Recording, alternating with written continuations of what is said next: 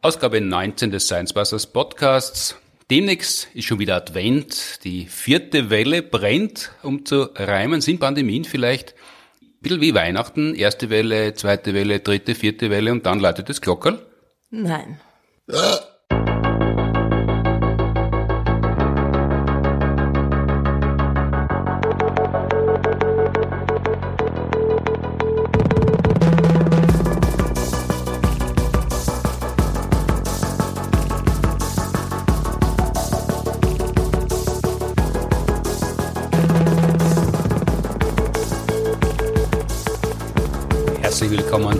19. Episode unseres Podcasts, produziert wie immer mit Unterstützung der Uni Graz und der TU Wien. Mein Name ist Martin Puntigam. Heute sitzt mir wieder jemand aus der Astronomie gegenüber, aber diesmal nicht Florian Freistetter, sondern die Planetariumsdirektorin Ruth Krötzbauch. Hallo. Hallo. Wir kennen uns ja schon länger, aber viel, viel länger bist du mit Florian Freistetter befreundet. Äh, warum? das ist eine sehr berechtigte Frage. Nein, wir kennen uns wirklich schon sehr lang. Ich glaube, es sind mittlerweile 24 Jahre. Also wir haben uns einfach beim Astronomiestudium an der Uni Wien kennengelernt. Das ist ja quasi Silberbekanntschaft nächstes Jahr dann. Beinahe, da müssen wir was auf die Beine stellen, ja. Aber gut, da ist der Florian sicher gut vorbereitet auf solche Dinge, da, da achtet er sehr darauf. Ja. Nein, wir sind äh, wirklich gut befreundet seitdem und in, waren immer in Kontakt. Das ist nicht so, dass da irgendwann mal der Kontakt abgerissen mhm. wäre, sondern wir sind einfach wirklich gut befreundet, kennen uns ewig und das merkt man wahrscheinlich auch ein bisschen, wenn man mhm. uns beim Plaudern im Podcast zuhört. Es ist recht, ein recht persönliches Level, das wir da irgendwie mhm. miteinander haben. Ich kenne jetzt so viele Menschen aus der Astronomie. Ist der Florian ein guter Astronom? Ich glaube schon. Er ist ein guter theoretischer Astronom. Also er hat natürlich keine Ahnung vom Beobachten, obwohl er sich immer damit rühmt, dass er ja an einer Sternwarte auch gearbeitet hat. Mhm. Aber er hat sich früher, auch während dem Studium vor allem, immer damit gerühmt, dass er noch nie durch ein Teleskop geschaut hat. Und das ist natürlich für einen Astronomen ein bisschen ein Armutszeugnis, finde ich. Also Muss man das machen? Na gut, ich glaube schon, dass es irgendwie zumindest so ein bisschen dazugehört. Ich meine, das ist so, wenn ich sage, ja, ich bin eine Astronomin und habe noch nie einen Computer angegriffen. Also das mhm. wäre dann quasi das Äquivalent. Sagt man ja auch nicht, ich kann nicht programmieren. Ne? Kann ich zwar jetzt nicht so wahnsinnig gut, aber schon ein bisschen. so ist es auch nicht. Und dann kann er natürlich sagen, ja, die Beobachtung ist nicht mein Spezialgebiet, aber dann irgendwie sozusagen, hey, da habe ich gar nichts damit zu tun. Ist ein gutes Recht. Dann ist man eben Theoretiker und nicht Praktiker, wenn man. Himmelsmechaniker ist ja. dann der Fachbegriff. Genau, das klingt ja schon auch so ein bisschen ja, mechanisch. Ne? Hm, aber können, können die Himmelsmechaniker, Mechanikerinnen, können die das, die könnten das schon beobachten, was sie berechnen, oder? Oder sind das so langsame Vorgänge so weit weg, dass man eigentlich nur Bruchteile davon sehen könnte, selbst wenn man ein gutes Teleskop benutzt? Na, man könnte das schon beobachten, aber diese Dinge, also man muss sie natürlich auch beobachten im Sinne von, es gehört beides zusammen. Die hm. Theorie und die Beobachtung sind irgendwie so die zwei Seiten einer Medaille, kann man mhm. sagen. Ne? Aber es ist natürlich schon so, dass sich viele dieser Vorgänge am einfachsten durch Computersimulationen berechnen lassen. Mhm. Also dass es dann nicht mehr so ist, dass man da schnell mal eine kurze Rechnung auf einem Blatt Papier macht und dann weiß man's, sondern das sind irgendwie überall, wo einfach so viele Objekte mitmachen, quasi, mhm. ja, so wie beim Sonnensystem zum Beispiel, wo dann Milliarden von, von Einzelkörpern dran beteiligt sind, da kann man das dann nicht mehr so analytisch ähm, berechnen und dann einfach mal schnell beobachten, sondern da geht es darum, was passiert da, was ist in der Vergangenheit passiert, das kann man jetzt natürlich auch nicht beobachten, weil es ist schon vorbei und äh, wie geht es weiter in der Zukunft, das ist dann noch nicht passiert, also geht es da einfach um Dinge, die jetzt sich quasi der Beobachtung ein bisschen entziehen. Aber die Himmelskörper bewegen sich ja Gott sei Dank sehr verlässlich aufgrund der Gesetze, mit denen wir sie beschreiben, äh, sind ja nicht so launisch wie Menschen, wo man sich denkt, normalerweise macht der oder die das, aber an einem schlechten oder guten Tag ganz was anderes. Ja, es ist äh, eigentlich das sind die schon eher verlässlich, hm. das stimmt. Ja. Also vor allem auch wenn die Dinge, die, die weiter weg sind, sehen wir die Dinge außerhalb des Sonnensystems, Sterne, äh, Galaxien, mhm. da, da wird es dann immer verlässlicher. Also je, je größer die Distanzen natürlich, desto, desto weniger kommt denen da in die Quere. Also wenn man irgendwie sich die Sachen anschaut, die noch so nah an der Erde dran passieren, ist da vielleicht ein bisschen mehr Chaos irgendwie mhm. vorhanden. Aber bei den Dingen, mit denen ich mich beschäftige, die wirklich interessanten Dinge da draußen im Universum, vergesst die Asteroiden, äh, Galaxien im fernen Universum, da ist die Bewegung schon eher verlässlich, aber da geht's dann auch Hm, vielleicht gar nicht mehr so sehr um die, um die Bewegung in erster Linie. Also es ist jetzt irgendwie Galaxienmechaniker findet man nur sehr wenige. Und das bist du, Galaxienmechanikerin? Nein, so würde ich mich nicht wirklich bezeichnen. Aber wie ist das jetzt? Also Astronomie ist der Dachbegriff, wenn man so möchte, aber was ist dann dein Spezialgebiet? Wie nennt man das? Extragalaktik. Extragalaktik. Klingt cool, oder? Ja, das heißt alles außerhalb der Milchstraße, Richtig. oder? So ist es. Und das ist also das allein wäre ja schon Fachbegriff genug. Ne? Also das, ein, das allein ist ja schon ein riesiges Thema, auch riesig wegen der Entfernungen und Größenordnungen, die da eine Rolle spielen. Die Astronomie ist ein unfassbar gigantisches, riesiges Gebiet, in dem es tausende Untergebiete gibt. Natürlich, und es ist jetzt auch so, dass ich jetzt zum Beispiel über die Planeten in unserem Sonnensystem natürlich ein bisschen eine Ahnung habe, aber es ist äh, sehr begrenzt, weil hm. das hört man dann natürlich mal an der Uni und dann ist es lang her. dann irgendwie Spezialfragen kommen, wie die Atmosphäre der Venus beschaffen ist und so weiter, denke ich mir, ui, da müsste man jetzt Google fragen. Ne? Also es ist so weit gefasst, dieses Gebiet, dass man nie alles wissen kann und nie irgendwie dass ja. ich in die Quere auch komme. Darum, glaube ich, passe ich auch mit dem Florian ganz gut zusammen, weil unsere Fachgebiete so wahnsinnig unterschiedlich sind. Wie ist denn das Extragalaktik? Das ist ja ein Fachgebiet, das gibt es wahrscheinlich noch gar nicht so lange, weil dass es außerhalb mhm. der Milchstraße verlässlich Dinge gibt, das weiß man ja noch gar nicht so ja, lange. Ja, das stimmt. Das stimmt. Das sind ungefähr 100 Jahre. Mhm. Also es ist irgendwie das Fachgebiet der Extragalaktik. Äh, ja, ich meine, ich weiß jetzt nicht, wie lange man es schon Extragalaktik nennt, mhm. aber äh, es ist maximal 100 Jahre alt, weil das war, also es ist ziemlich genau 100 Jahre, 1924 ist es Edwin Hubble hm. gelungen, quasi zu beweisen, dass es Dinge außerhalb unserer eigenen Milchstraße gibt. Ja, also dass die Milchstraße nicht das Universum ist. Das war damals äh, die Great Debate, hat man das genannt. Das ist eine ja, das ist ein bisschen ein ja, bedeutsamerer Name, als es vielleicht war im Endeffekt. Aber es gab da tatsächlich eine, eine Debatte, eine, eine Live-Debatte, also eine Veranstaltung, mhm. die äh, im Smithsonian Museum stattgefunden hat. In Washington war das. Mhm. Auf jeden Fall waren mhm. das die zwei Vertreter der, der beiden Lager damals, dass entweder das Universum die Milchstraße ist, also dass unsere Galaxie einfach alles ist, was es gibt, mhm und diese Nebel, diese seltsamen kleinen verwaschenen Fleckchen, die man da am Himmel sieht, sind einfach Strukturen in unserer Milchstraße. Oder die andere Meinung war dann, nein, die Milchstraße ist nur eine von vielen ähnlichen Galaxien. Und genau das ist das, was diese kleinen Fleckchen auch sind. Das sind andere Galaxien. Ja. Mhm. Es war wirklich damals nicht klar, oder es, es war, waren quasi zwei gleichberechtigte Meinungen in Wirklichkeit. So, ähm, so lange noch, weil, weil ja schon ja. Giordano Bruno hat ja schon gesagt, es gibt außerhalb unseres Sonnensystems unendlich viele Sterne und so weiter und so fort. Also vermutet hat man das ja schon länger, oder? Genau, und man hat auch diese Nebel, die kennen wir auch schon länger, die hat man hm. schon im 18. Jahrhundert äh, sehr umfassend kartografiert. Mhm. Und Charles Messier war das, der französische Astronom. Darum heißen sie alle M mhm. irgendwas. Ja? M und eine Zahl, was M steht für Messier, das ist der Messier-Katalog der Nebel und ist alles drinnen. Ja? Also es ist quasi alles, äh, was man so am Himmel sieht, was ausgedehnt ist, was nicht jetzt ein Punkt ist wie ein Stern. Ja? Und da sind natürlich dann riesige Gas- und Staubnebel drinnen, in denen neue Sterne entstehen. In unserer Milchstraße, das sind Kugelsternhaufen drinnen, das sind super kompakte Objekte aus Tausenden von Sternen, mhm. die hauptsächlich so um die Milchstraße herum in ihrem Halo sich befinden, die sind auch drinnen. Und dann eben diese, diese Nebel, von denen wir jetzt wissen, dass sie Galaxien sind. Ja? Aber das war damals wirklich nicht klar. Die astronomische Beobachtung damals, also man hatte schon heute kaum eine Vorstellung davon, was astronomische Beobachtung eigentlich ist. Mhm. Also wenn man mal auf einer Sternwarte war, dann hat das ja eigentlich überhaupt nichts damit zu tun, wie heute die Galaxien beobachtet werden oder wie das Universum kartografiert wird oder wie auch immer. Wenn man jetzt nur die Teleskope auf der Erde nimmt, da fahren ja die meisten Wissenschaftler, Wissenschaftlerinnen gar nicht hin zu den Teleskopen und schauen dann durch, sondern die kriegen halt irgendwelche Zeitfenster, wenn ich das richtig in Erinnerung habe, und sagen halt bitte dort und dort hinschauen und mir dann die Daten schicken. Genau, so ist es. Also es ist, Astronomen schauen eigentlich nicht durch Teleskope. Hm. Das ist ja auch etwas, was viele Leute dann verwundert hm. oder überrascht. Die meisten großen Teleskope, also eigentlich alle großen Teleskope haben kein Okular, hm. wo man durchschauen könnte. Also die schauen von außen nur noch so aus wie Teleskope, wie man die Staubsauger nicht Lärm machen lässt, damit die Leute das Gefühl haben, äh, es wird gesaugt, aber eigentlich könnte man es sehr leise machen seit vielen Jahren.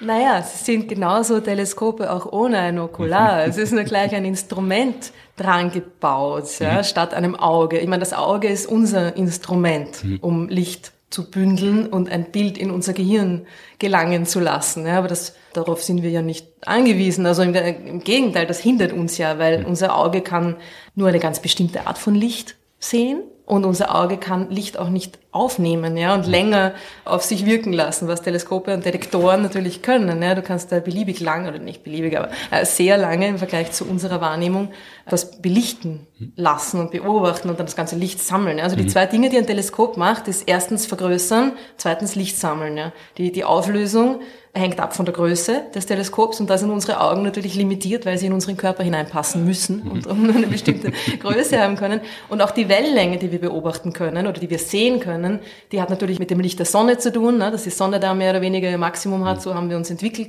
aber auch eben mit der Größe unserer Augen. Ja. Und wenn wir längere Lichtwellen beobachten wollen, brauchen wir dementsprechend größere Detektoren, damit da die Wellen quasi reinpassen. Ja. Also das ist das, ja, die, die Größe des Teleskops, die die Auflösung bestimmt und auch dann eben die Sensitivität. Ja, also wie viel Licht, wie viel Photonen kann das Ding sammeln und dann aufzeichnen. Und das ist das, was das Teleskop eigentlich macht. Unsere Augen, die, ich meine, es ist super, ja, durch ein Teleskop durchschauen, ist, ist eine großartige Erfahrung, weil da hat man dann dieses reale Gefühl, ja, also das ist mhm. echt. Man schaut jetzt gerade durch und sieht tatsächlich diese Photonen, die den leeren Raum durchquert haben, auf unsere Augen treffen. Das ist schon auch eine super Erfahrung. Aber darum geht's in der Astronomie, also in der professionellen Astronomie, eigentlich nicht wirklich. Insofern hat natürlich der Kollege Freistetter auch recht gehabt, wenn er gesagt hat, er hat noch nie durch ein Teleskop geschaut. Das machen Astronomen auch äh, nicht so oft. Also zumindest nicht in ihrer professionellen ähm, Beschäftigungslaufbahn. Ja. Aber damals, wo Messier oder, oder Hubble durch die Teleskope geschaut haben, haben sie sehr wohl geschaut und dieses Kartografieren war ja, das war sehr ungemütliche Arbeit und mhm. in Wirklichkeit sind die ja alle mehr oder weniger früher oder später krank geworden davon, oder?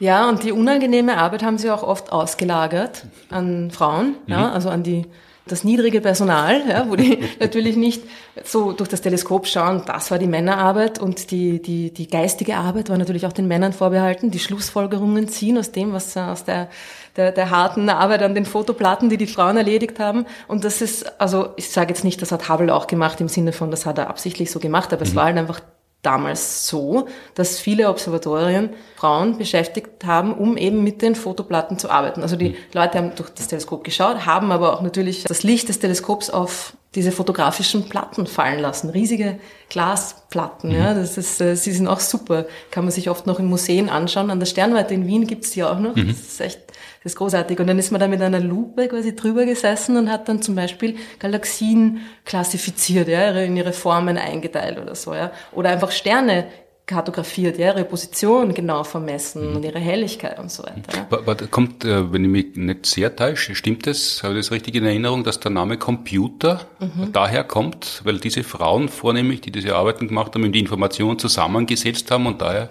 stammt das Wort Computer? Genau, das waren die Rechnerinnen, mhm. ja, genau. Dann irgendwann hat dann diese niedrige Arbeit quasi, die niemand machen wollte, äh, haben dann Maschinen erledigt, glücklicherweise. haben die Frauen wieder mehr Zeit für den Haushalt Frauen, gehabt? Richtig, genau, als wir wieder nach Hause will mehr Kuchen backen können. Naja, es war auf jeden Fall so, dass die Person, die, die den wirklichen Durchbruch, ich meine, es war natürlich schon auch Edwin Hubble, klar, war ein großartiger Astronom, aber die Person, der wirklich dieser Durchbruch zu verdanken ist, auch eine Frau war, Henrietta Leavitt, die Entfernungsbestimmung in der Astronomie revolutioniert hatte. Also es war ja damals so, man kannte einfach die Entfernung dieser Nebel nicht. Man mhm. wusste nicht, wie groß sie wirklich sind und auch nicht, wie, wie weit weg sie sind. Wenn ich jetzt eins von den beiden gewusst hätte, dann hätte ich auch das andere bestimmen können. Ja? Mhm. Wenn ich weiß, wie groß sind diese Nebel wirklich, aha, die müssen so und so weit weg sein, weil sie uns so und so groß erscheinen. Oder ich weiß, wie hell sind diese Dinge wirklich. Mhm dann weiß ich, ah, muss so weit weg sein, weil sie erscheinen uns nur so und so hell. Ja? Also aus, aus, diesen Verbindungen, wenn ich weiß, wie groß etwas ist wirklich oder wie hell etwas ist wirklich, kann ich schauen, wie weit es weg ist. Und das war damals bei diesen Nebeln, war nicht bekannt, wie hell die wirklich sind und wie groß sie wirklich sind. Und keine, man hat eigentlich keine Möglichkeit zu bestimmen, wo die sind im Raum, ja, wie weit die von uns weg sind. Man sieht ja alles am Himmel nur in, in Projektion. Ja, mhm. ja und dann noch dazu, die, die Atmosphäre verändert es ja noch dazu, oder?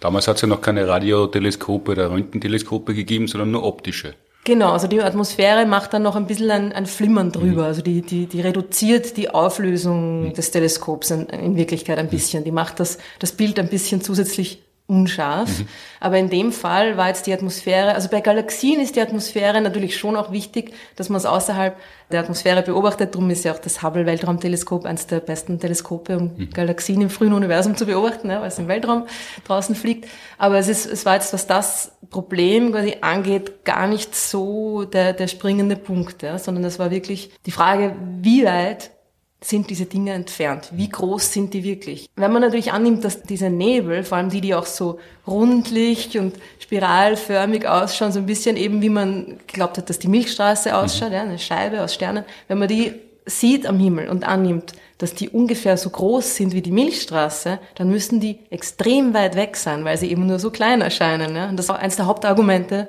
warum manche Astronomen auch gedacht haben, ja, die sind außerhalb unserer Milchstraße. Aber es, es gab keine Möglichkeit, die Entfernungen auf solchen Distanzen zu bestimmen. Ja. Mhm, aber was hat Levitt jetzt anders gemacht? Levitt hat die berühmte Perioden-Leuchtkraftbeziehung für Cepheiden entdeckt.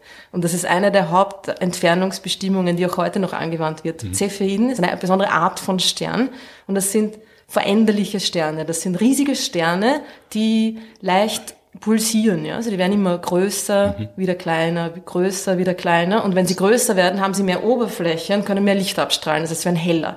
Das heißt, dieser Stern wird heller, dünkler, heller, dünkler. Und jetzt ist es so, dass äh, diese Sterne, wenn sie intrinsisch selber heller sind, mehr Leuchtkraft haben, dann pulsieren sie auch schneller oder langsamer, weiß ich jetzt gar nicht mehr, in welche Richtung das geht, müsste ich im Buch nachschauen. Äh, es ist auf jeden Fall so, dass die, die, die Helligkeit, die, die wirklich tatsächliche Helligkeit, die dieser Stern hat, mhm. mit der Geschwindigkeit, mit der er pulsiert, zusammenhängt. Und das hat sie entdeckt. Ihre Aufgabe war es, veränderliche Sterne einfach zu kartografieren, mhm. schauen, wie viele gibt's da, wo sind die und so. Ja. Und dann hat sie das gemacht und ihr ist einfach selber aufgefallen, hm, ist komisch, also irgendwie die, die heller sind, die verändern sich anders als die, die weniger hell sind. Und dann hat sie irgendwie geschaut, ob da ein Zusammenhang ist und ist draufgekommen, ja, da ist ein mhm. ziemlich starker, eindeutiger Zusammenhang und hat quasi eine Methode entwickelt über die Messung dieser Helligkeitsänderungen, ja, diese Pulsationsperiode, wie schnell wird der heller und dunkler, auf die Entfernung, auf die, die, die Leuchtkraft und damit die Entfernung mhm. zu schließen. Also wenn man dann weiß, der Stern, man beobachtet, der pulsiert so und so schnell und dann weiß man, der muss so hell sein, ja, weil es da diesen, diesen eindeutigen Zusammenhang gibt. Mhm. Und wenn ich weiß, wie hell er ist, weiß ich auch sofort, wie weit er weg ist. Ja? Weil ich ja sehe, wie hell er mir mhm. erscheint. Und das hat dann Hubble gemacht. Also Hubble hat dann diese Beobachtungen eines Cepheiden in der Andromeda-Galaxie gemacht, also mhm. unserer Nachbargalaxie. Und da wusste man damals natürlich noch nicht, dass das eine Nachbargalaxie ist. Man hat es vermutet, ja, aber das war die, der endgültige Beweis. Er hat dort diesen Cepheiden gefunden, seine Helligkeitsschwankungen beobachtet, den Zeitraum gemessen, dadurch die Helligkeit dieses Sterns bestimmt, dank der, mhm. der Periodenleuchtkraftbeziehung von Levitt und wusste dann sofort, der ist viel zu hell, um in unserer Galaxie zu sein. Ja, also der muss Millionen von Lichtjahre entfernt sein, dieser Stern. Und damit wusste man dann auf einen Schlag, also das war, war das muss für ihn eine schnelle Berechnung auf einem Blatt Papier gewesen sein, ja. Mhm.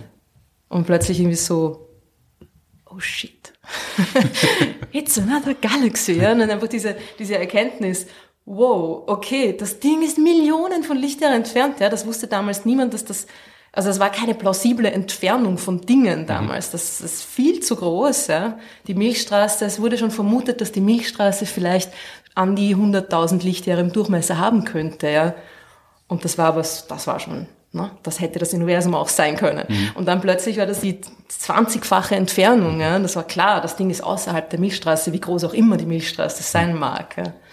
Diese Cepheiden, mhm. ist das das, was man als Standardkerze mhm, bezeichnet? Mhm, genau, das ist eine dieser, dieser Standardkerzen, mhm. genau. Ich meine, der Name, der Name Kerze ist ein bisschen unglücklich, unglücklich gewählt. Standard gigantische Plasmakugel wäre mhm. besser. Ja, genau. Also das ist diese, diese Art von Stern, der Standard deshalb, weil man ihn als, als, als Entfernungs-, als Helligkeitsstandard quasi verwenden kann mhm. und mit der Helligkeit dann auch die, die Entfernung ganz leicht bestimmen kann, genau. Jetzt ist es ja so, äh, Frauen haben die untergeordnete, undankbare Arbeit bis weit ins 20. Jahrhundert hinein, teilweise mhm. ja bis in die Raumfahrt-Ära hinein erledigen dürfen. Mhm. Leavitt ist jetzt nicht so ein bekannter Name wie Hubble, es ist auch kein Weltraumteleskop nach ihr benannt. Wie war denn das damals? Weil ja Hubble sein, seine Entdeckung und letztlich sein Weltruhm dann ihr zu verdanken hat, wenn diese große Durchbruchsentdeckung auf ihren Beobachtungen fußt. Da ist sie damals schon genannt worden oder man ist jetzt viel später draufgekommen, dass sie das eigentlich war? Nein, man hat das schon gewusst, dass sie das war. Und sie hat dann auch ein bisschen einen Credit dafür bekommen. Also mhm. nicht den Credit, der ihr gebührt hätte, glaube ich, aber sie ist dann auch sogar später zum Head of uh, Photometry ernannt worden. Also sie hat dann auch eine, eine, mhm. eine Rolle bekommen, die, die jenseits dieser unbeliebten Arbeit lag und es wurde ihre Arbeit und ihr Wissen und, und ihre Begabung dafür natürlich auch schon auch anerkannt, ja. Es ist oft auch natürlich passiert, dass wirklich das absichtlich in den Hintergrund gedrängt wurde mhm. und quasi vertuscht wurde, wer da tatsächlich diese Entdeckung, diese Arbeit gemacht hat, ja, oder dass man, das einfach den Frauen nicht geglaubt hat, ne? Das ist irgendwie etwas, das du wirst nicht ernst genommen in die Richtung. Das ist, äh, hm, kann ja nicht sein. Also wir haben diese Arbeit gemacht. Hm. Eine von den Rechnerinnen, ja. Man hat ihr dann aber schon auch da ähm, ein, ein gewisses Maß an Wertschätzung entgegengebracht. Ja. Mhm. Weil die Mathematik, die diese Rechnerinnen beherrscht haben, das ist ja, da muss man ja ganz schön gut sein.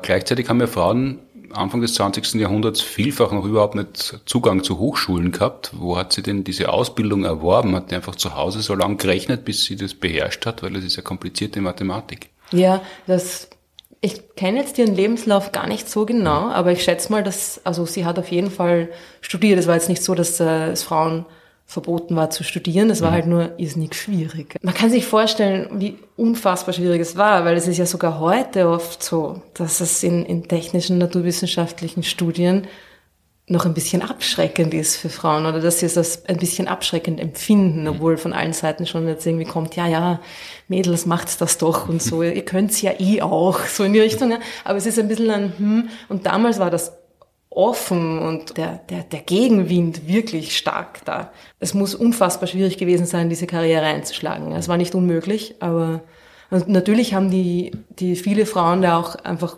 eine, eine mathematische Ausbildung an der, an der Universität genossen. Das waren mhm. ja auch diese, die, die Hidden Figures, die mhm. dann bei der NASA gearbeitet haben, das waren ja auch Mathematikerinnen. Ne? Also die haben schon da auch eine universitäre Ausbildung mhm. gehabt. Mhm, aber am Anfang des Jahrhunderts war es noch viel schwieriger. Ich glaube, bei der Emmy Nöte, wenn ich das richtige Erinnerung habe, da haben männliche Kollegen, äh, das hätten sie sich wahrscheinlich damals gar nicht gefallen lassen, männliche Kollegen genannt äh, zu werden. Ja. Die haben gesagt, die Uni ist keine Badeanstalt, wir brauchen keine Toiletten für Frauen, also brauchen Frauen auch nicht zu studieren. Ja, das ist unfassbar, oder?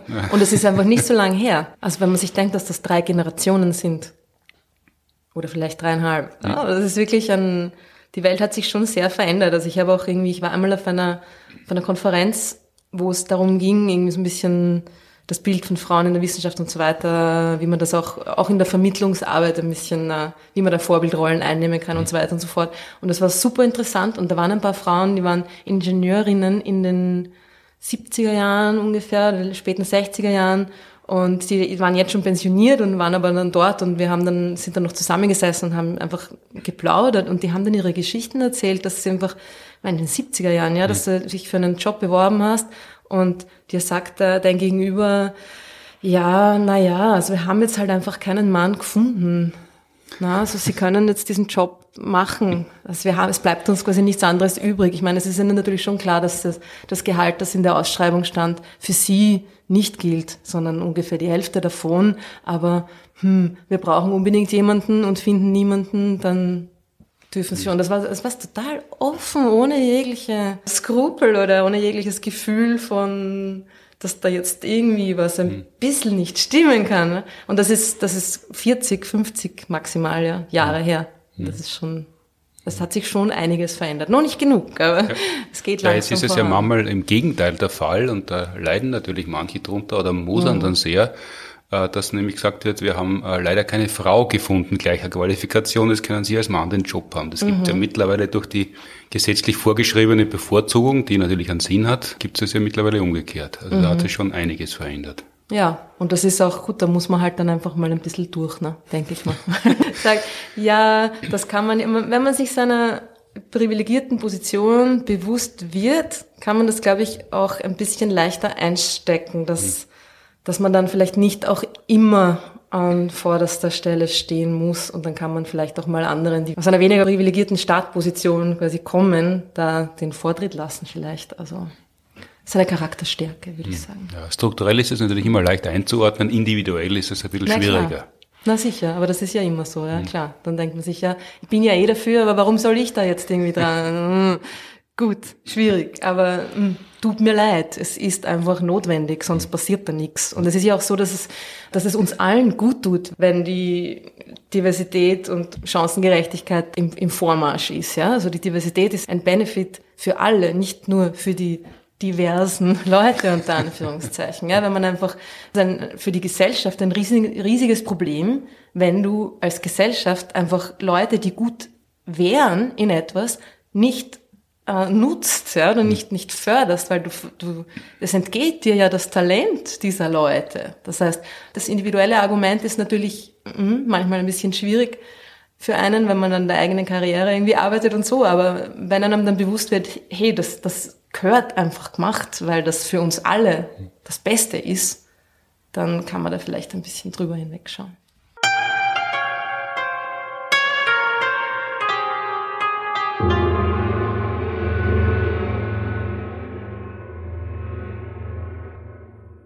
Jetzt hast du kurz erwähnt, Wissensvermittlung, Kommunikation. Das ist ja, glaube ich, das, was du mittlerweile machst. Du mhm. bist ja nicht mehr in der Forschung. Mhm. Wir haben eine Frage bekommen und danach können wir uns da ein bisschen verbreitern, weil das führt sehr gut hin. Die Frage kommt vom Georg. Ja, guten Tag. Mein Name ist Georg Zenter und ich habe eine Frage an die junge Astronomin Frau Dr. Ruth Grützbauch. Ich habe in Ihrem letzten Buch bei Lastenrad durch die Galaxis gelesen, dass sich der Raum zwischen den Galaxien ausdehnt und umso mehr ausdehnt, umso weiter die Galaxien voneinander entfernt sind. Jetzt stellt sich für mich die Frage, findet das, also diese Ausdehnung des Raumes auch hier bei uns auf der Erde statt? Dehnt sich gerade jetzt in meinem Wohnzimmer der Raum auch aus? Vielen Dank für die Beantwortung meiner Frage. Klingt natürlich nach einer Scherzfrage und wird es wahrscheinlich auch sein, ungefähr so wie ob äh, der Mond Einfluss auf die Gravitation in einer Nudelsuppe hat.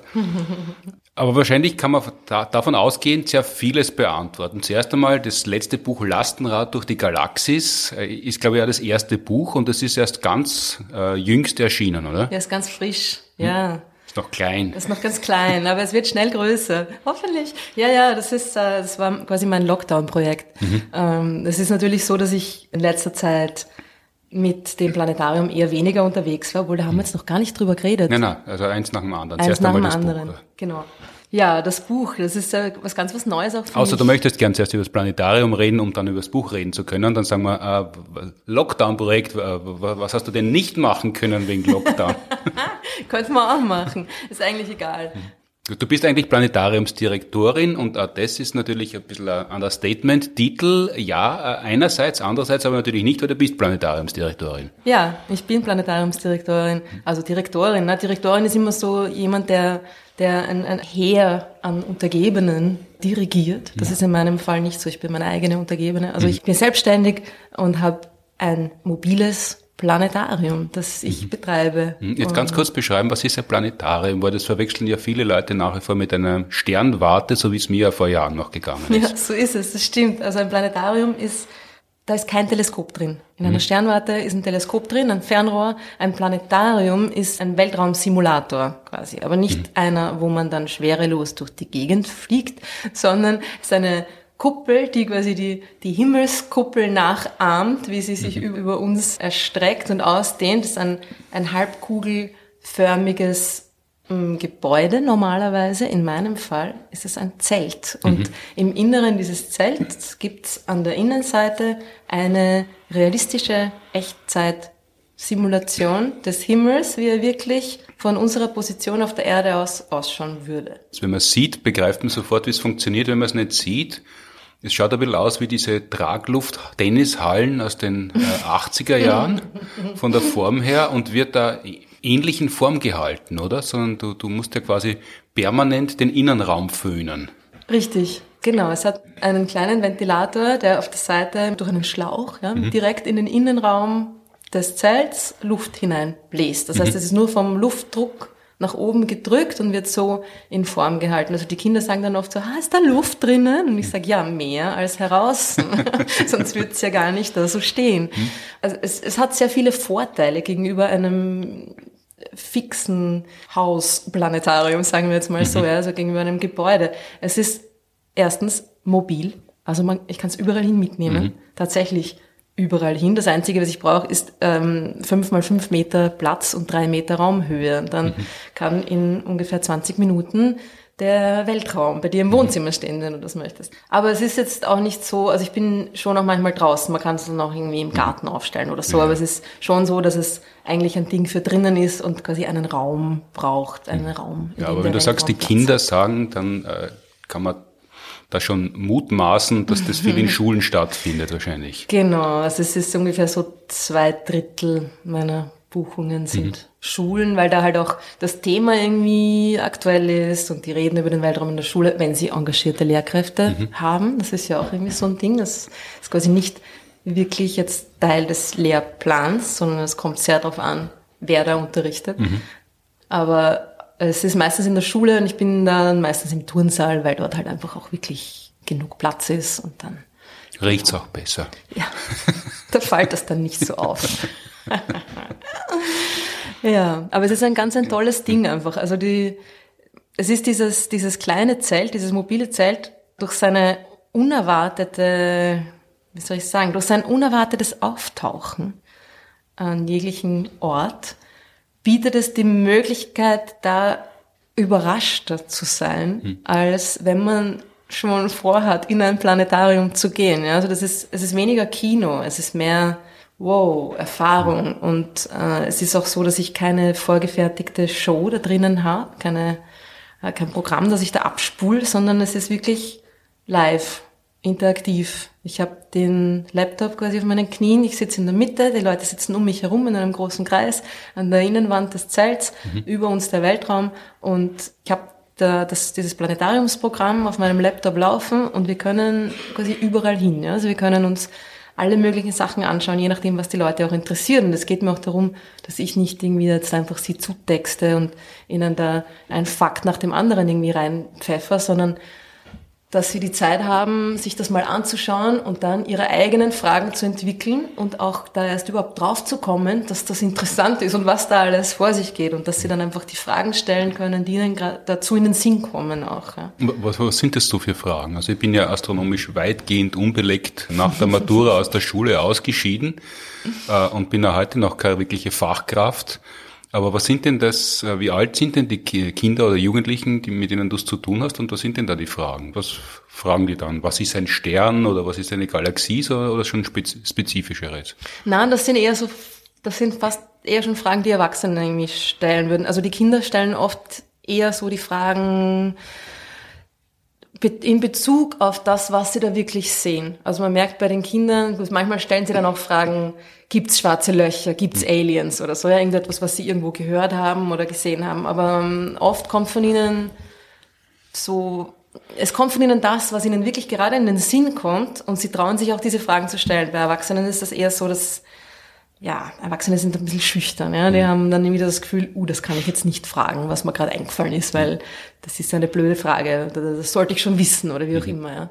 Was ist eigentlich eine Galaxie? Das, das fragen dann schon manche Erwachsene, weil ja die Allgemeinbildung in der Astronomie erschreckend niedrig ist. Das ist irgendwie ja, aber das ist überall so. Das in der, in der Astronomie schon auch. Und mm. das war das, was der Heinz Oberhummer immer vehement durchgesetzt hat, dass zuerst einmal erklärt wird, was ist ein Planet, ja. was ist ein Stern was, ja. ist, was ist der Unterschied zwischen Stern und Sonne, wenn er gut aufgelegt war? Genau. Und dann, was ist ein Sonnensystem und was ist eine Galaxie, weil das ihm tatsächlich nicht vorauszusetzen ist. Aber es ist auch der Unterschied zwischen Viren und Bakterien überhaupt nicht vorauszusetzen gewesen vor der Pandemie und ist es, glaube ich, auch jetzt noch nicht wirklich groß, ja. das Fachwissen allgemein, was da der Unterschied ist. Und wenn man dann zwischen Mitose und Meiose unterscheiden lassen möchte, dann wird es überhaupt schon ui, dünn. Ui. Also da ist die Astronomie keine spezielle Notleiderin. Na, das stimmt natürlich, ja. Es kommt mir aber schon so vor, dass es in der Astronomie speziell wenig Wissen gibt. Mhm. Und gleichzeitig vielleicht auch, also vielleicht kommt es mir deswegen so als Kontrast auch vor, weil ich glaube, dass da wirklich ein großer Kontrast zwischen Interesse und Ahnung besteht. Also es ist irgendwie so, dass kaum jemand kommt zu mir und sagt, Weltraum langweilig. Hm. So, ja. Welches Schulfach wäre denn zuständig für Astronomie? Wo, wo, wo sind denn die Lehrer eingeordnet oder Lehrerinnen, die die da engagieren?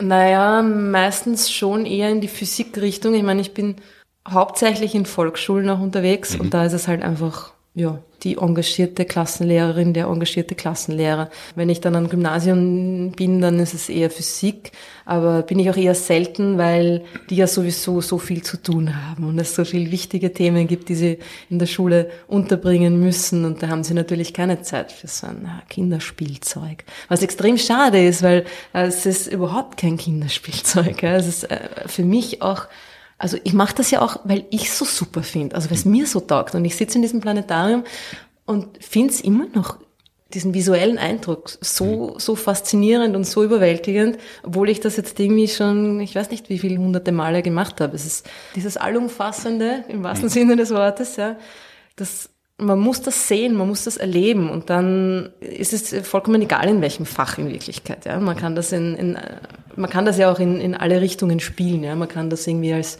keine Ahnung Inspiration im Deutschunterricht für eine Science-Fiction-Geschichte oder ja. was weißt du nicht. Ja. Also es ist irgendwie dieses Fach, dieses einzelne Fachdenken das ist, kommt mir oft ein bisschen kleinlich vor. Es sind natürlich Lehrkräfte daran gebunden, klar, weil sie das mhm. unterrichten. Ne? Und die Zeit ist oft knapp, aber es passt eigentlich in Wirklichkeit überall rein. Wir sind alle Menschen und äh, sind alle in Sternen quasi gebaut worden, mhm. mehr oder weniger.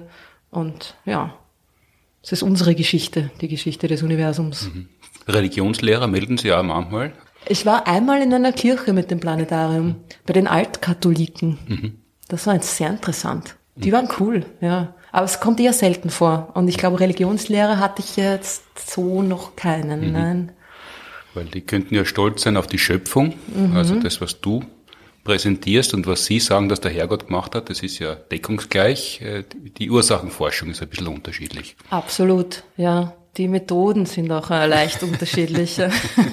und, und, die, und die Gewissheiten. Mhm, ja, naja, es ist ja vieles im Weltraum auch irgendwie nur mit einer gewissen Wahrscheinlichkeit mhm. zu sagen, aber dafür hat man eine Wahrscheinlichkeit. Ja, aber, aber in der Religion ist alles sicher. Das wäre so praktisch. Ich meine, es ist ja wirklich, also der Urknall, der hat schon fast eine religiöse Sicherheit, glaube ich, ja, also dass das Universum vor 13,77 Milliarden Jahren in einem Urknall entstanden ist, das ist etwas, was wir wirklich mit an Sicherheit grenzender Wahrscheinlichkeit wissen. Da kann sich die Kirche mal was abschauen.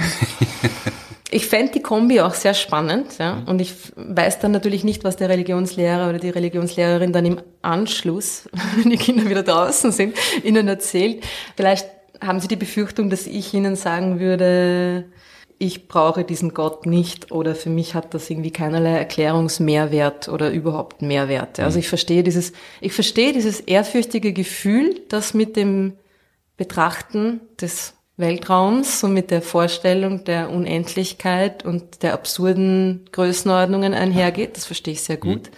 Aber es ist für mich irgendwie kein religiöses Gefühl, sondern es ist eher dieses, ja, das, das, was passiert, wenn man Wasserstoffatome 14 Milliarden Jahre lang alleine lässt. Ja? Ich meine, wenn das keine Ehrfurcht äh, hervorruft, dann weiß ich es nicht.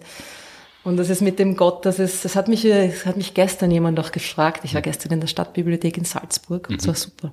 Und hat mich tatsächlich jemand gefragt, ja, wo da jetzt Gott ist. Das ist dann immer ein bisschen so eine Frage, wo man kurz äh, stutzig wird, weil es dann doch irgendwie, man hat da ein bisschen auch einen Respekt es ein, es vor ist, dem es ist, es ist Thema. Ein, es ist ein Wimmelbild und das ja, genau. Find God. Ja, es ist äh, irgendwie halt auch, man hat das äh, fast, muss man immer vorsichtig sein, ne? wenn ich sage, man hat da fast ein bisschen zu viel Respekt vor diesen religiösen Gefühlen. Ja? Es ist, man geht da mit Leuten sehr mit Samthandschuhen um, mhm. kommt mir vor. Und das ist irgendwie einfach auch wirklich so, wenn ich sage, hey, ich brauche das nicht, das ist für mich total irrelevant, mhm. dann müsste ich da eigentlich nicht mich komisch fühlen, wenn ich das sage in Wirklichkeit. Aber es ist schon ein bisschen so, dass das natürlich ein schwieriges Thema ist. Ja. Noch ein anderes, nicht so sehr schwieriges Thema, aber ein menschliches Thema, wenn ihr da auf fünf mal fünf Meter in einer beföhnten Kuppel sitzt, viele Kinder auch, Jugendliche, teilweise Erwachsene, dann halt weniger, Es dauert ja eine Zeit lang. Mhm. Es werden sich sicher alle bemühen, die Kinder vielleicht ein bisschen weniger, die Erwachsenen ein bisschen mehr, aber man hat ja seine Peristaltik mit im Planetarium. Wie geht's denn diesbezüglich zu? Ja, das ist natürlich, das ist auch mit ein Grund, warum jetzt so 12- bis 14-Jährige nicht meine Lieblingszielgruppe sind. du wirst lachen, aber es ist, das findet tatsächlich statt, hm. ja. Aber selten, sehr selten eigentlich. Hm. Also ich muss sagen, das ist dann, dann denkt man sich manchmal, okay, das war jetzt der Klassenkasperl und mhm. das war jetzt wahrscheinlich schon Absicht. Mhm. Ja, es wird die ganze Zeit frische Luft hineingepumpt, mhm. also es, ist, es, es legt sich dann auch schnell wieder, das Problem, aber es, es ist, es ist ein Issue, ja. Also Damit steht, muss man leben. Steht, steht niemand auf und sagt, zieh am Finger, ich mache nur Knall. Gott sei Dank nicht. Boah. Über das äh, Planetarium haben wir jetzt nicht nur gesprochen, was sehr interessant ist und was da drinnen alles passieren kann, sondern um eben aufs Lastenrad zu kommen, das mm. ja der, im Titel von deinem Buch ist. Ja. Das Lastenrad ist tatsächlich das Lastenrad, um die, das Planetarium zu transportieren, oder? Ja, so ist es, genau. Cosmobike ist immer mit dabei. Und das war natürlich auch ein, eine Idee, es war eine Idee, das ein bisschen an, dem ein bisschen an aufsehenerregenden Titel zu geben, mhm. muss ich jetzt schon zugeben. Ne? Das ist ein bisschen ein Clickbait-Titel. Mhm. aber einfach, am, es ist gut, wenn man am Anfang der, der Aufmerksamkeit ein bisschen eine Spannung erzeugt oder ein, ein Hä? Was ist denn das jetzt? Was soll denn das? Und das das steht da natürlich auch ein bisschen dahinter. Und es ist einfach lustig. Und es war auch der Vorschlag vom Verlag, das Lastenrad da reinzubringen, weil das mhm. halt einfach doch auch was Besonderes ist und mhm. das jetzt irgendwie nicht jeder macht, da ein Planetarium in einem Lastenrad zu transportieren. Und das ist, stimmt natürlich ja. schon. Ja. Es, ist ja, es ist ja mühselig. Also Radfahren in der Stadt geht ja ganz gut. Es ist aber viel Verkehr, ein Lastenrad. Ja. Es ist nicht nur für die Entgegenkommenden ein bisschen mühsamer, weil die Radwege teilweise sehr eng sind und dann ist zu wenig Platz, sondern ja. auch für dich, weil du ja ausweichen musst, du musst es bewegen. Ja. Ist es ein E-Bike oder musst du es wirklich? Ja, ich habe einen kleinen Elektromotor eingebaut mhm. im Vorderrad. Mhm. Es fahrt sich irrsinnig gut. Also ich bin manchmal, wenn ich faul bin, einfach auch so mit dem Lastenrad unterwegs. Also setzt die, setzt die vorn rein und genau, start. Also, genau, fahrt von selber, ja. Na, es ist, äh, ich muss wirklich sagen, es ist, also es war natürlich schon ein bisschen eine Prinzipsache für mich mhm. auch, ja. Also es ist jetzt nicht so, dass ich sage, okay, ich fahre jetzt bei jedem Wetter, stürmt und schneit, unbedingt so gern mit dem Lastenfahrrad durch die Stadt und äh, Autos versuchen einen alle 100 Meter umzubringen. Das, das ist natürlich schon ein, ein Problem. Aber es ist, war mir wichtig, dass einfach auch mal so ein bisschen, äh, naja, das war ein Exempel zu statuieren. Ja, man kann das machen. Ich wollte auch kein Auto. Ich habe ja lange in Großbritannien gelebt und mhm. dort ist ja das mit den öffentlichen Verkehrsmitteln, zumindest außerhalb von London. Ja, ist das nicht so ein Ding? Es fahren alle mit dem Auto und es ist furchtbar. Und ich war, ich habe auch ähm, außerhalb von Manchester gearbeitet und wir sind da halt immer mit dem Auto hin. Wir hatten uns, wir haben uns ein Auto geteilt, also das war schon cool. Ja. Aber wir waren dann immer irgendwie eine Dreiviertelstunde, Stunde unterwegs oder sogar länger. Also wir sind eigentlich fast jeden Tag eine halbe Stunde im Stau gestanden. Mhm. Ja. Und das ist irgendwie, ich hatte es so satt. Ich hatte diese Autos so satt. Ich hatte diese Dominanz dieses motorisierten Individualverkehrs so satt. Und ich finde, das ist auch einfach jetzt mal Klimakrise ganz, äh, davon ganz abgesehen, für eine Stadt total ungut, ja. Diese Autos, diese Geschosse, die da überall herum, herumschießen, den Platz wegnehmen, die Luft verpesten. Das ist, es ist einfach ein, ein Armutszeugnis für eine Stadt, wenn man sich da drauf verlässt, auf diese Art des Transports. Und das, das macht alles einfach so unangenehm. Und das, ich wollte jetzt einfach nicht mehr mitmachen und habe mir gedacht, so, jetzt reicht's. Ich kaufe mir jetzt sicher kein Auto, nur um ein Planetarium durch die Gegend zu kutschieren. Und ich auch, äh, äh, meine große Schwester lebt in Amsterdam. Das heißt, das Konzept des Lastenrads war mir ein Begriff. Mhm. und dann habe ich mir gedacht, hey, na, das wäre doch was, zumindest in der Stadt. Und ich habe dann die ersten paar Monate sogar, war ich ohne Elektromotor unterwegs. Und da bin ich drauf gekommen, no, das ist schon in, äh, in Wien, vor allem im Westen, wenn es dann bergauf geht und man die Hügel rauf und runter fährt, sehr anstrengend. Und ich war dann halt immer fix und fertig, wenn ich irgendwo angekommen bin. Und man dachte, ah, so geht das nicht weiter. Ja, da, da sind dann die Ausdünstungen der jungen Menschen wurscht, wenn die du haben sich dann so wahrscheinlich gedacht, boah, die, ähm, ja, genau. Also man sollte dann nicht schon vor einem fünfstündigen Schultag irgendwie vollkommen fertig und verschwitzt sein. Naja, und ich habe mir dann halt einfach diesen Elektromotor eingebaut und seitdem ist es ein, ist es eine, eine Freude, mit diesem Ding durch die Gegend zu fahren. Und ich bin auch nicht an die Radwege gebunden, weil mhm. es zu lang ist es ist quasi kein, kein Standardfahrrad, mhm. das heißt, ich kann überall fahren.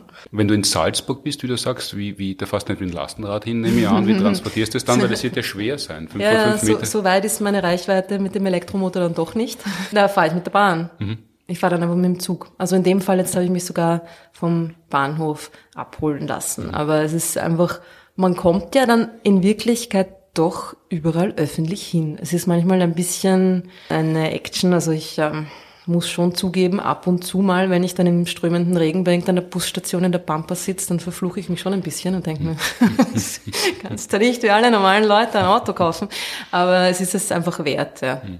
Und es ist, es geht. Und wirklich, bis jetzt in ein paar Fällen habe ich mich dann irgendwo abholen lassen, dann beim nächsten Bahnhof oder so.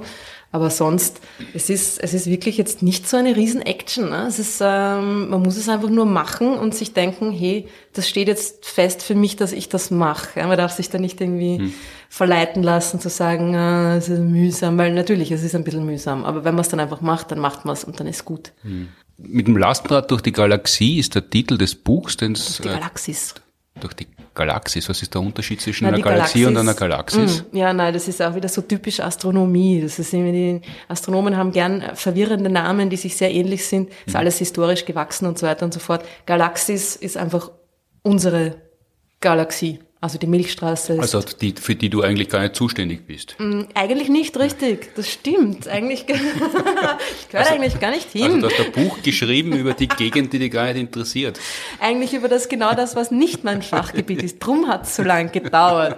Ich habe mir schon gedacht, ja, naja, also man kennt ja das, also man weiß ja auch vieles von der Milchstraße über die Untersuchung anderer Galaxien. Es ist ja lustigerweise so, dass andere Galaxien viel einfacher, oft, nicht immer, oft einfacher zu untersuchen sind als die Milchstraße, weil wir die einfach sehen, mhm. die anderen Galaxien. Die sind einfach da am Himmel. Da richte ich mein Teleskop drauf und bam, da ist sie. Und ich habe alle Informationen, die in dem Licht drinnen steckt, zerlege das und, und untersuche die Zusammensetzung, Alter, bla bla bla. Ja? Und in der Milchstraße ist das oft ein bisschen schwierig, weil wir ja drinnen sind und wir sie halt einfach dann nicht so gut von außen sehen und beurteilen können. Zum Beispiel die Struktur der Milchstraße ist jetzt äh, etwas, wo man dann sich von eben von der Beobachtung anderer Galaxien, aha, Spiralgalaxien, ja, gedacht hat, ah, ist wahrscheinlich bei unserer Galaxie genauso, dass die auch Spiralarme hat und so. Also es ist hm, aber die haben sich ja total verändert. Die Milchstraße hat da sehr viel ab und zugenommen in den letzten das 100 stimmt. Jahren. Ja, ja. Und sie hat auch in letzter Zeit jetzt wieder äh, zugelegt, deutlich mhm. zugenommen. Das stimmt. Ja. Also man kennt die Eigenschaften von anderen Galaxien oft genauer oder mit, mit einer kleineren Unsicherheit als die Eigenschaften der Milchstraße und vor allem ihre Masse, ihre Gesamtmasse. Ist gar nicht so leicht, das zu hm. bestimmen. Ja, bei einer anderen Galaxie, die sehe ich, wenn ich sie von der Seite sehe, kann ich einfach schauen, die eine Seite quasi kommt ein bisschen auf mich zu, die andere Seite bewegt sich ein bisschen von mir weg, aha, die rotiert und wenn ich dann die Rotationsgeschwindigkeit habe, kann ich dann eigentlich ziemlich leicht auf die Gesamtmasse schließen, die da sein muss, mhm. damit die Sterne sich auf die Art und Weise bewegen. Ja. Und jetzt bei der Milchstraße da die Rotationsgeschwindigkeit zu bestimmen, wenn man sieht, wenn man nur bestimmte Bereiche der Milchstraße gut beobachten kann, weil da einfach so viel Zeug auch dazwischen mhm. ist, das ist gar nicht so einfach. Ja. Und dann entsprechend die Gesamtmasse zu bestimmen, es äh, war dann halt immer so ein bisschen, naja, plus minus 50 Prozent der Fehler, was, was in der Extragalaktik gar nichts ist. Ja. Also solange es die gleiche Größenordnung ist, ist das so mehr oder weniger ähm, eine gute Genauigkeit. Das heißt, du bist in die Extragalaktik gegangen, weil es leichter war. Ja, ich glaube schon ein bisschen, ja. Das ist, da ist alles nicht so nicht so genau. Und die sind nicht so streng. Das sind ein paar Pixel, ja, das ist eine Galaxie, besteht aus fünf Pixel und ja, gemütlich. Nein, es ist natürlich schon, es kommt darauf an, was man untersucht. Ja. Es gibt Dinge in der Extragalaktik, die sind auch extrem genau und detailliert. Ja, und die, die kennt man mit extremer Präzision. Zum Beispiel, ich meine, den Urknall, ja, oder die, die kosmische Hintergrundstrahlung, das Key Evidence Beweisstück mhm. für, für den Urknall. Das ist ja unfassbare Präzision, mit der wir diese Temperatur, die da vom Urknall noch übrig geblieben ist, jetzt 14 Milliarden Jahre mhm. später, bestimmen können. Und das ist, ist eigentlich äh, manchmal ist die, die Genauigkeit extrem überraschend. Wenn man ins Buch jetzt reinschaute, das ist ein Buch, ganz normaler Größe, ganz normaler Dicke, mhm. im Aufbauverlag, damit wir das auch untergebracht haben. Was gibt's denn da zu sehen? Wenn es um die Galaxis geht, geht's wirklich nur um die Milchstraße, weil ja eigentlich ist das ja nicht äh, der große Leidenschaft, oder? Naja, es ist, das ist äh, der Anfang. Mhm. Also es fängt mit der Milchstraße an, weil ich mir gedacht habe, Huf, ja, hold your horses, mal ein bisschen, bevor man da gleich in die, in, ins Leben der Galaxien einsteigt. Mhm. Aber wo fangst du denn da an? Weil die Milchstraße, ich habe das nur noch ganz dunkel in Erinnerung. Ich habe mm. schon erzählt, wir haben dieses äh, Universum ist eine Scheißgegend Buch mm. gemeinsam verfasst und ich kann mir kaum noch an was erinnern, was da drinnen vorgekommen ist.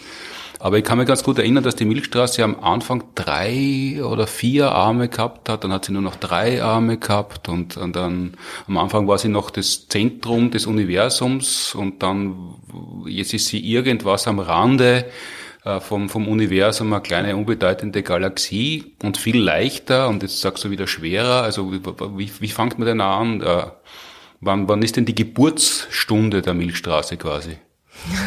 Das ist eine gute Frage. Also ich habe äh, mich quasi von innen nach außen gearbeitet ein bisschen. Ich fange dort an, ich fange mit unserer Position hm.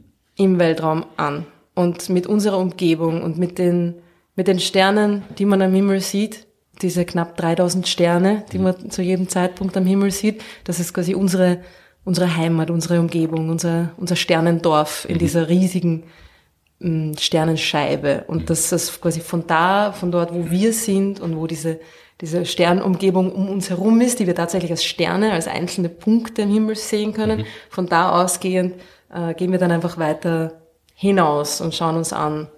Wie die Struktur der Milchstraße ungefähr ausschaut. Jetzt so genau mit, wie viele Arme die Milchstraße hat. Ich meine, ich finde das ehrlich gesagt jetzt auch gar nicht so relevant. Aber wenn man, drei wenn, oder vier oder eh, sechs aber Arme wenn, wenn, man sagt, es, wenn man Zahlen nennt, dann, ähm, ja. ähm, dann, dann wäre es doch, also dann wäre es ja wurscht. Dann sagt man halt 100 und dann ist 100. Aber wenn es wurscht ist, aber so ist es ja nicht. Na, 100 sind es nicht, aber, aber es, ist, es sind ein paar, mhm. es sind wenige. Ne? Und es ist irgendwie so, dass diese, dass auch zum Beispiel ein, ein Balken in, in, der Mitte ist, das ist auch etwas relativ Neues. Die Milchstraße hat einen, einen Balken, der das Zentrum mit den Spiralarmen verbindet. Und das, das weiß man auch erst da seit seit kurzer Zeit. Und das ist schon interessant, ja. Aber das ist jetzt irgendwie, ich glaube, der, das grundlegende Ding ist, dass man begreift, wo man da ist, ja. Aber ist gebaut wie ein Flughafen? Da gibt es ein Hauptgebäude und die Terminals gehen links und rechts weg? Ein bisschen. Hm. Ja, stimmt. Das ist ein bisschen, oft sind ja so Flughafengebäude auch so spiralförmig hm. angeordnet, weil das dann quasi der, mhm der beste, die beste Art ist, da möglichst viele Flugzeuge unterzubringen. In der Milchstraße gibt es jetzt natürlich keine, keine Flugzeuge, die da angeordnet sind, leider. Riesige Raumschiffe. Ja, eine interessante Idee. So, so habe ich mir das noch nie überlegt. Ja, genau. Aber, also es, land, aber es landen ja permanent neue, was ist sie, Sterne, äh, Teile von Sternen und so weiter. Die Milchstraße an ihren Rändern ist ja ungemütliche Gegend. Also im Zentrum natürlich noch ungemütlicher, aber ja. man sollte ja nicht zu nahe kommen, oder? Naja, wir sind ja drinnen. Mhm. Also wir, wir sind ihr schon nahe gekommen. Also das Zentrum ist sehr ungemütlich, das stimmt. Am Rand, naja, ich meine, richtig gemütlich ist es natürlich nur auf der Erde, das ist mhm. eh klar für uns. Ja, aber wenn man, wenn man als Stern äh, an der Milchstraße ja. vorbeifliegen möchte, dann mhm. soll man doch einen großen Bogen machen, oder? Mm, naja, es gibt eigentlich sehr wenig Sterne, die sich nicht selber auch in Galaxien befinden. Mhm. Also wenn, dann fliegt eine ganze Galaxie in uns mhm. vorbei, was ja auch passiert. Mhm. Es ist ja so, dass die Galaxien tatsächlich einander nahe kommen mhm. und aneinander vorbeifliegen und äh, oft auch miteinander zusammenstoßen. Das ist ja was ganz was Normales. Mhm. Und es ist irgendwie eigentlich, also für den Stern, mh, mm, den Sternen ist vieles ziemlich wurscht im mhm. Grunde. Ja. Also ob jetzt ein Stern in dem, im Zentrum der Milchstraße eher oder eher am Rand ist, mhm. ist für den Stern selber jetzt nicht so relevant. Es geht eher mehr so ein bisschen darum, bilden sich da noch neue Sterne oder nicht? Und das ist irgendwie auch das, was man so mehr oder weniger als das, das Leben der Galaxien bezeichnet. Ja, wenn man jetzt irgendwie sagt, lebt diese Galaxie noch mhm. oder ist sie quasi gestorben, ich würde eher sagen, wahrscheinlich totgeweiht, ja, ist sie dann, wenn keine neuen Sterne mehr in ihr entstehen. Es mhm. ist ja so, dass auch in der Milchstraße die ganze Zeit neue Sterne entstehen. Nicht so viele, also schon, aber für unsere Verhältnisse sind ungefähr ein neuer Stern pro Jahr mhm. entsteht in der Milchstraße. Und das ist natürlich klingt das nach extrem wenig für so eine riesige Galaxie, aber es ist halt einfach ein extrem kurzer Zeitraum, ein Jahr ne, für eine Galaxie. Das, äh, da passiert nichts. Aber, aber, aber in einem Jahr entsteht ein Stern oder, wird, oder wieder fertig? Der, und er braucht länger und dann, ja. dann, dann ist er fertig gebaut und dann sagt man jetzt, in dem Jahr ist der fertig geworden. Man sagt das eigentlich gar nicht so, sondern das ist nur eine Größe, die, die man in der Astronomie verwendet als Sternentstehungsrate in einer Galaxie, wie mhm. viel Sonnenmassen pro Jahr. Also man misst da entstehen jetzt, da ist jetzt so und so viel frisches Gas vorhanden, mhm. da ist so und so viel ähm, Energie drinnen, das Gas strahlt das, das Licht der Sterne, die da gerade drinnen entstehen, auch wieder ab. Ja? Und so kann ich dann messen, ah, da müssen jetzt gerade neue Sterne entstehen. Und wenn ich es gut anlege und gute Beobachtungen habe, mhm. mit einer gewissen Genauigkeit, kann ich auch sagen, ah, da entstehen jetzt ungefähr weiß ich nicht, zehn Sterne pro Jahr oder so. Das ist einfach diese, das heißt jetzt nicht, dass da in einem Jahr zehn Sterne, zack, back, fertig und mhm. dann strahlt er und ist ein Stern, sondern das ist eine, eine Art Durchschnittszahl einfach. Ja. In, mhm. irgendeiner, in welchen Einheiten muss man es ja angeben. Ja. Man kann's wenn man jetzt Galaxien miteinander vergleicht, so wie man das beim Autoquartett, ich weiß nicht, ob das mm. ein Begriff ist, vergleichen mhm. würde, wäre die Milchstraße ein guter Trumpf äh, mhm. oder ist das eher, hm. ist ein bisschen wenig, der, die anderen Galaxien schnupfen das, das kannst du gleich hinlegen, die Milchstraßenkarte. So. Nein, das kommt ja immer darauf an, wie auch beim Supertrumpf, was man da vergleicht. Mhm. Ja? Also für die Sternentstehungsrate, naja, das, es wäre weder ein, weder ein Supertrumpf noch, noch eine schlechte Karte. Es ist eigentlich mhm. ziemlich normal. Also ein Stern pro Jahr, so für eine Galaxie der Milchstraßengröße, der Milchstraßenart, ja, das ist mhm. eine Spiralgalaxie, ist das eigentlich was ganz was Normales. Ähm, es gibt Galaxien, die natürlich viel, viel mehr Sterne bilden, weil sie gerade zum Beispiel so eine, so eine Kollision durchmachen, mhm. ja, wie wir vorher gesagt haben. Wenn da zwei Galaxien, die recht viel Wasserstoffgas noch enthalten, aufeinander zufliegen und zusammenstoßen, dann entstehen dort überall extrem viele neue Sterne, weil das Gas natürlich durch diese Kollision komprimiert wird, da irgendwie die Druckwellen in alle Richtungen laufen und dadurch ganz viele neue Sterne äh, entstehen. Das wird dann, die Sternentstehung wird angeregt quasi. Und dann hast du eine Galaxie, die hat, keine Ahnung, 100 oder 1000 Sonnenmassen pro Jahr Sternentstehungsrate. Und das ist, äh, ja. Aber es gibt äh, auch andere Dinge, wo die Milchstraße sehr gut abschneiden mhm, würde. Also Beispiel? wenn man irgendwie, also sie ist, sie ist recht groß, ja. Mhm. Sie ist, ja recht viel Masse. Es gibt natürlich na, jetzt wo ich es mir so genau überlege. Also ich will, es, es wäre jetzt, wenn ich die Milchstraße in meiner Sag mal, du, du, bist, du bist dran und könntest ja. aussuchen die Kategorie Milchstraße in der Hoffnung, dass du äh, die Galaxie, die ich auf der Hand habe, stechen kannst. Was würdest du denn wählen? Ich würde wahrscheinlich, puh, also etwas, was, wo die, was die Milchstraße hat, was keine andere Galaxie bestätigt hat, ist ähm, einen Planeten, auf dem es Leben gibt. Das wäre mhm. natürlich der Trumpf der Milchstraße, aber Gut, das liegt hauptsächlich daran, dass wir das bei den anderen Galaxien noch nicht wissen. ich glaube, glaub, das wird man als Quartettmacher nicht in, als Kategorie aufnehmen. Ich glaube, ich würde wahrscheinlich dann einfach doch ihre Masse nehmen, mhm. weil sie doch eher, also es ist eine, eine, eine durchschnittliche große Galaxie. Ja. Aber die meisten Galaxien im Universum sind kleine Galaxien. Eher auch so wie bei den Sternen. Die meisten Sterne sind auch kleinere Sterne als die Sonne. Wobei die Sonne jetzt, wenn man sich so die, die Verteilung von klein bis groß anschaut, ziemlich in der Mitte liegt. Die Sonne ist so ein durchschnittlicher Stern von dem, was quasi geht. Aber es sind von den Kleinen halt einfach viel mehr da als von den Großen. Insofern sind die meisten kleiner. Und bei Galaxien ist es auch so, ja. Also, dass die, die Milchstraße in der Mitte liegt. Bei den großen Galaxien ist sie quasi typisch, aber es gibt von den, von den kleinen, die heißen Zwerggalaxien, mhm. roten, rote Zipfelmütze auf, äh, von denen gibt es einfach wirklich viel, viel, viel mehr. Und dann würde ich dann einfach darauf hoffen, dass du eine Zwerggalaxie äh, am Stapel oben liegen hast.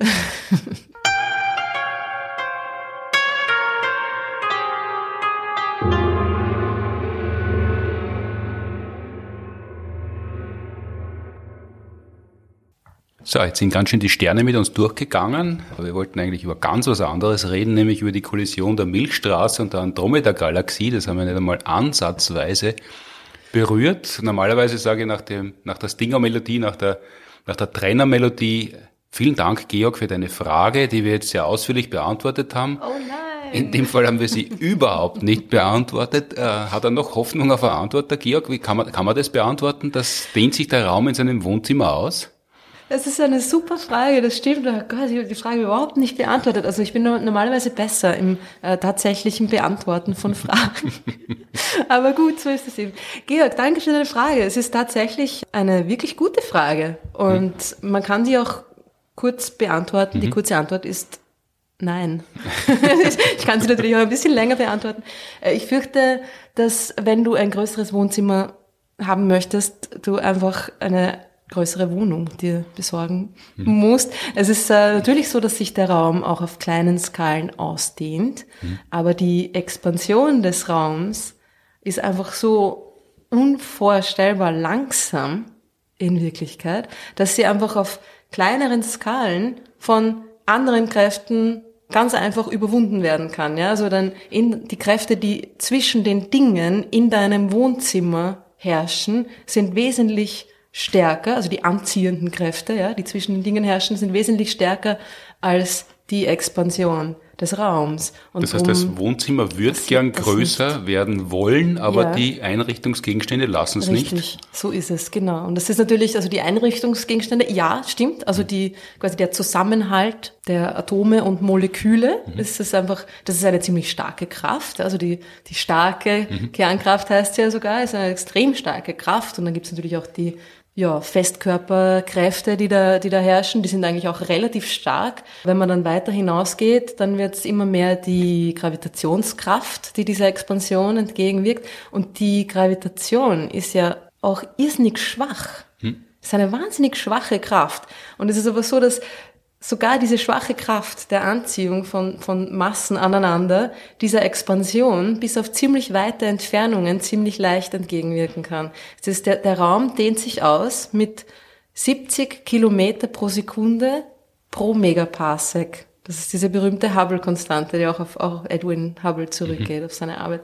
Und äh, das heißt, der Raum von einem Megaparsec, die, die Länge von einem Megaparsec wird jede Sekunde um 70 Kilometer größer. Jetzt ist aber ein Megaparsec eine unvorstellbar große Entfernung. Ja? Das sind Mega, sagt schon der Name, Millionen, Parsec 3,26 Lichtjahre. Das heißt, ein Megaparsec sind gut drei Millionen Lichtjahre. Das heißt, das ist ein bisschen mehr als die Entfernung zur Andromeda-Galaxie. Und diese riesige Entfernung wird in einer Sekunde um nur 70 Kilometer größer. Das ist wahnsinnig gering. Ein Meter, jetzt in deinem Wohnzimmer zum Beispiel, die, die Couch, die da steht oder was auch immer, ein Meter würde, wenn da nicht die anderen Kräfte wären, die da das zusammenhalten, äh, in einer Sekunde ungefähr um den Tausendstel eines Protonendurchmessers größer. Also da braucht man sich keine Nix. Sorgen machen, dass da viel mehr Fußboden zustaubt, den man dann saugen muss, sondern das Oder dass sich die, dass die Wohnung an Wert gewinnt, weil sie größer wird in der Zeit, in der man da wohnt. Aber gleichzeitig muss man natürlich mehr heizen, weil stimmt, mehr Volumen stimmt. Das hat alles Vor- und Nachteile, ja. Also das heißt, der Raum im Universum auf großen Skalen dehnt sich sehr wohl aus, wenn ja. er sehr, sehr langsam. Mhm. Aber das bedeutet nicht, dass soll man sagen, dass, dass der Magen in uns, wenn er gerade leer ist, wird nicht größer. Nein, genau. Und es ist tatsächlich auch wirklich große Entfernungen. Ne? Also es ist auch der Grund, warum die Andromeda-Galaxie die einzige Galaxie ist, die auf uns zukommt. Weil bis zu der Entfernung, mehr oder weniger, es die Schwerkraft, die Gravitationskraft zwischen den beiden Galaxien noch schafft, diese Expansion zu überwinden. Ne? Und darum kommt die auf uns zu. Und darum kommt es dann auch zu dieser Kollision, über die wir jetzt gar nicht geredet haben.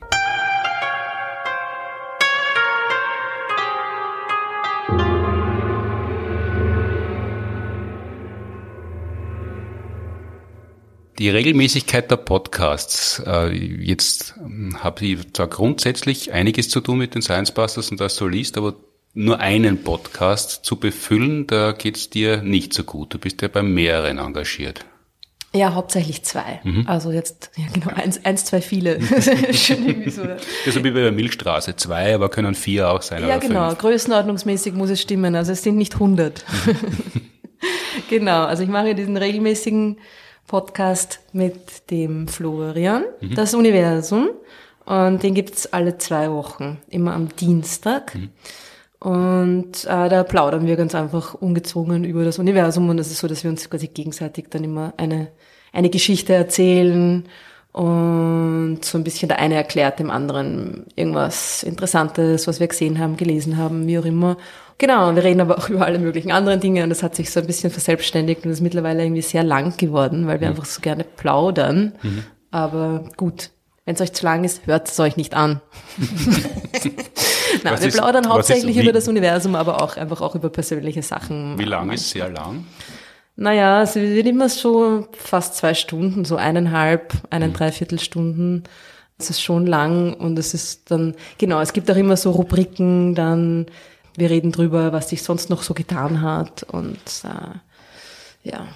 Im Weltall halt. Im, Im Weltall, genau. Außerhalb der Erde im Wesentlichen. Im Wesentlichen. Also manche Dinge auch auf der Erde, was aber irgendwie eine, also es sollte dann schon eine, eine Relation nach außen haben. Das sind die Dinge, über die wir reden. Ihr seid ja schon länger zugange. Wir sind jetzt bei Folge 19. Ihr seid schon mhm. wesentlich weiter, oder? Ja, also auch wieder größenordnungsmäßig fast gleich. Ja. Ich glaube, wir haben äh, 37 oder 38 mhm. Folgen mittlerweile, so irgendwie. Also es ist schon auch schon eineinhalb Jahre, die wir das machen. Ne? Das heißt, bis zum Frühlingsbeginn genau. ungefähr habt ihr das erste wirklich nennenswerte Jubiläum Richtig. da mit 50. Yeah, yeah, yeah, genau.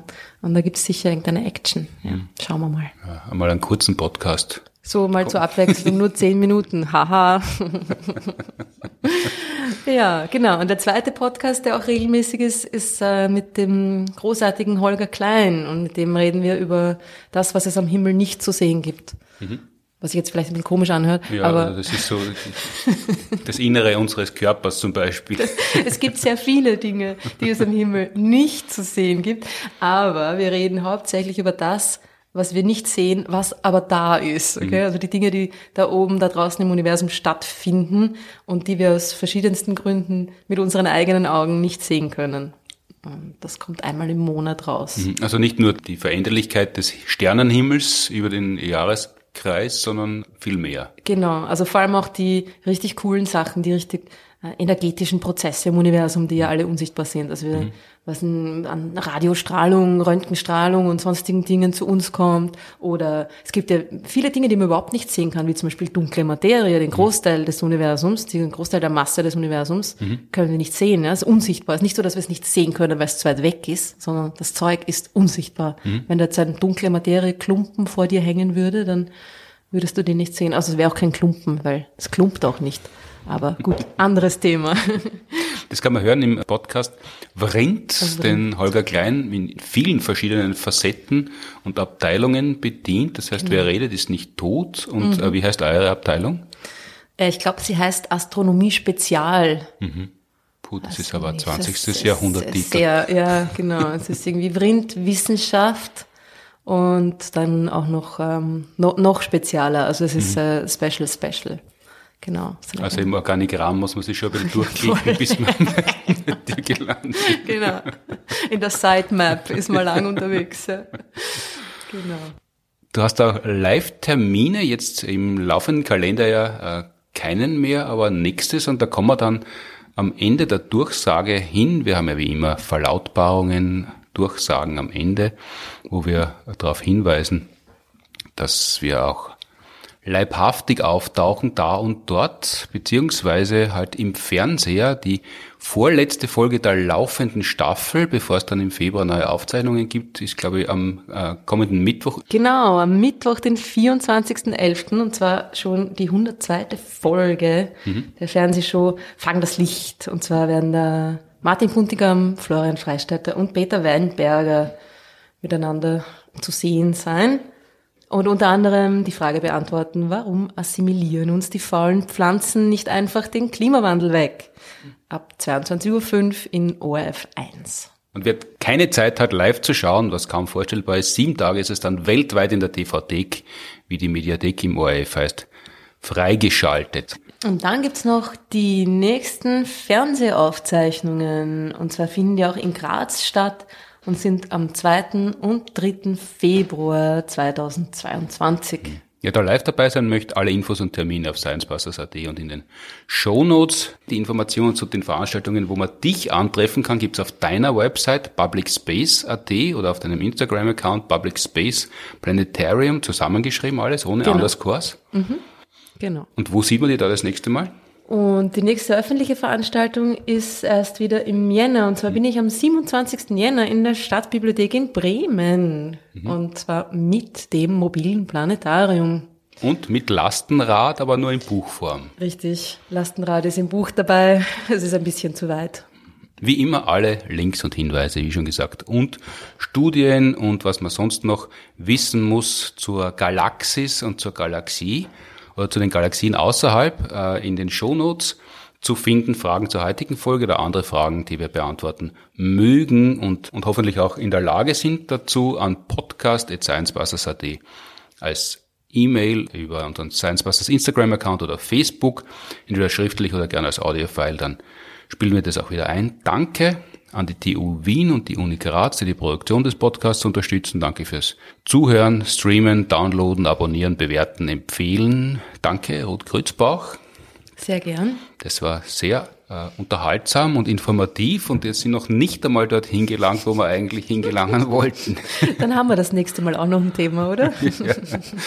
Der nächste Podcast kommt wie immer in zwei Wochen. Schöner Tag noch, schönen Abend, schöne Nacht, äh, was immer gerade ist.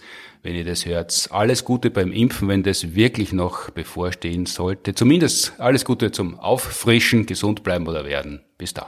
Wiederschauen. Ah!